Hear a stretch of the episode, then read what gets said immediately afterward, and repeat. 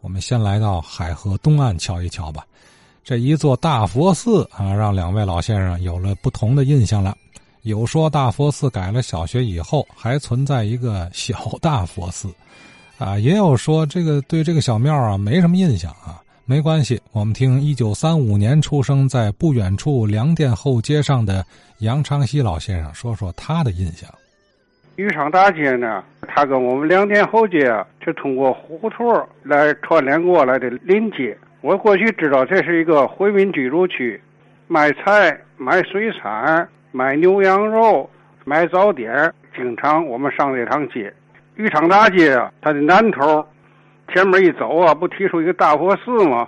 这个大佛寺啊，这个大佛到底有没有，是什么样的，谁也没见过。但是我听我父亲说呀，我爷爷见过，当时那大佛呀，两层房子高。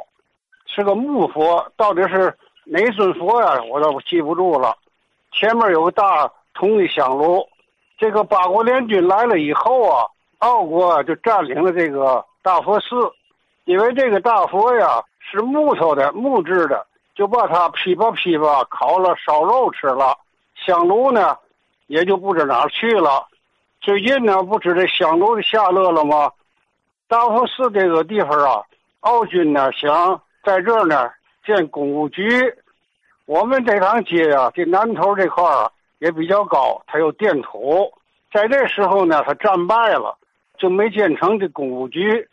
这块怎么办呢？当时啊，我听说有两种意见，一种呢是恢复大佛寺，一种呢就是废这庙兴学。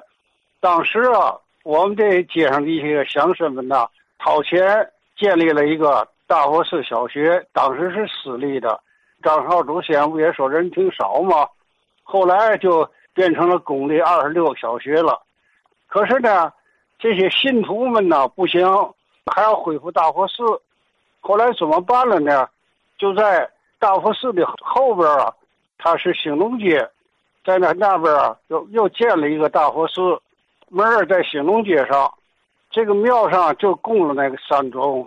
铜佛，也就是说，张少祖先生说送到大本院、送到莲花寺那个山东佛，这个大佛寺啊，四十年代很兴旺。为什么很兴旺呢？他有个主持人是个大胖子，有的时候他念经时叫大帽，他呢会念什么经呢？会念那个《十道阎罗轮回经》，当时的很多家都请他念。我爷死时候。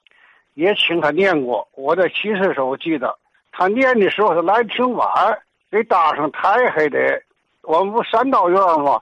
还都打通了，弄一个金桥银桥，他的来了以后啊，晚上呢，这个大帽啊，他有一个嗜好抽大烟，他来了以后啊，牵在我大爷屋抽一根烟，抽足了以后啊，十点多钟穿上那个道袍啊嘛的。拿着琴啊，就上那台上。我们这些家属们到那时候都筋疲力尽了，他呢还来劲儿了。哎，念完了以后啊，他下来了，跟着一些个其他一些僧人呢，又敲又打的。我们这家孝子们呢，就跟他走金桥，走银桥。最后呢，在棺材那儿呢还念。到解放以后啊，这事儿就不实行了，这个大佛寺就没了。后来就改成什么呢？他就掏通了，就变成了这个二中心的校办工厂了。后来盖起楼来了。这个我们家啊，好多人都在这学校里上学工作。我的二哥杨昌元呢，在这儿当一段老师，后来呢调到一中心，金瑞桥那一中心呢当副校长。人老这大哥呀，很早就在这儿教音乐美术。再上前去啊，就是那个清真寺。这清真寺啊，很大，很壮观。再说是那边有个面铺子，这面铺子是那个我祖传面铺嘛，分家是分我大一号归我大爷了。他叫嘛呢？叫玉太号。他是呢平民书法家石文会写的。我大爷就是个东家吧，掌柜的姓曹。他呢。在这回民居住区里边呢，伙计们吃饭呢就吃牛羊肉，尊重的回民的习惯。他干的很好，一直呢到合营时候合进去了。他的后边有个机器磨坊小胡同，这小胡同里是做嘛呢？做麻将的。呃，学工劳动是孩子们都是愿意上这儿去，因为嘛呢？可以添点那个麻将吃。再上前走啊，就是那个渔场下坡了。这个刘文斌呐、关木村都在这住。这渔场大街它北头啊是吉家胡同，还有就是十八间房。它东边啊是那个二七小学，这二七小学呀就是原来的西方那儿，这是过去是个庙，还得改成二七小学。它这旁边啊有个胡同，出去啊就是那个不有先生说的是那个中祥当，还有这个天昌酱园，这个不属于渔场大街，十字街西啊，十字街西。呃，好啊，这个这个当铺啊，那个钟祥当是吧？呃，杨长喜杨老先生知道，但也说不清楚怎么回事来龙去脉啊。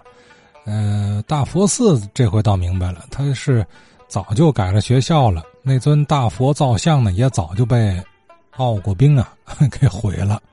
后来呢，又了又有了一个二代小规模的大佛寺，依然延续香火。呃，再后来呢，一直持续到五十年代中期吧，才彻底关上庙门啊。而之前咱听张少祖老师说的那个佛造像啊，先移请至大悲院，再移请到莲宗寺。那个我刚听杨先生说的啊，就是是后期这个二代大佛寺曾供奉的，哎，好像是菩萨像是吧？哎，那个有可能咱断代啊，那也就是民国时期的造像了，到不了清代了是吧？